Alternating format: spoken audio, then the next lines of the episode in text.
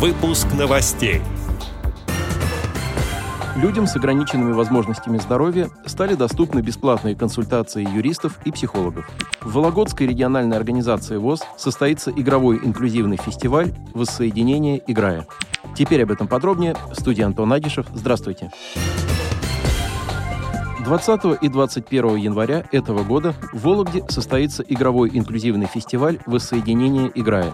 Он пройдет в рамках реализации социального проекта Вологодской региональной организации ВОЗ «Инклюзивное движение игровых технологий воссоединение играя» как эффективный способ развития социальной активности людей с инвалидностью по зрению. Этот проект был поддержан Фондом президентских грантов. В фестивале примут участие руководители региональных организаций ВОЗ Северо-Западного федерального округа и президент Всероссийского общества слепых Владимир Васильевич Сипкин, который впервые посетит Вологодскую региональную организацию ВОЗ. Участниками игрового инклюзивного фестиваля станут учащиеся школы-интерната для детей с нарушениями зрения города Грязовец и учащиеся начальной школы номер 98 «Хрусталик», а также члены Вологодской региональной организации ВОЗ из городов Вологда, Череповец, Великий Устюг, Сокол и Кириллов.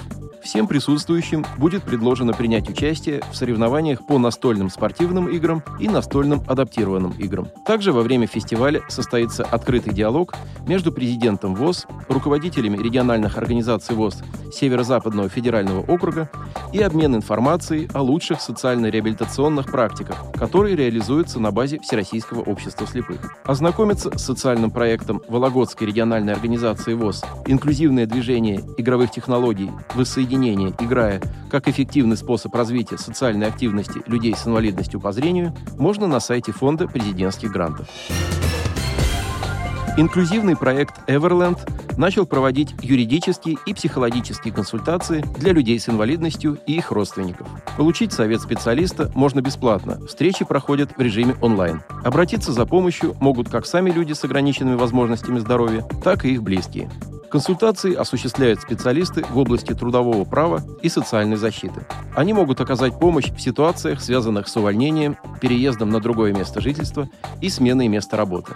Также специалисты могут помочь в вопросах оформления инвалидности, пенсии и льгот по инвалидности, отсрочки от мобилизации по уходу за родственником с инвалидностью.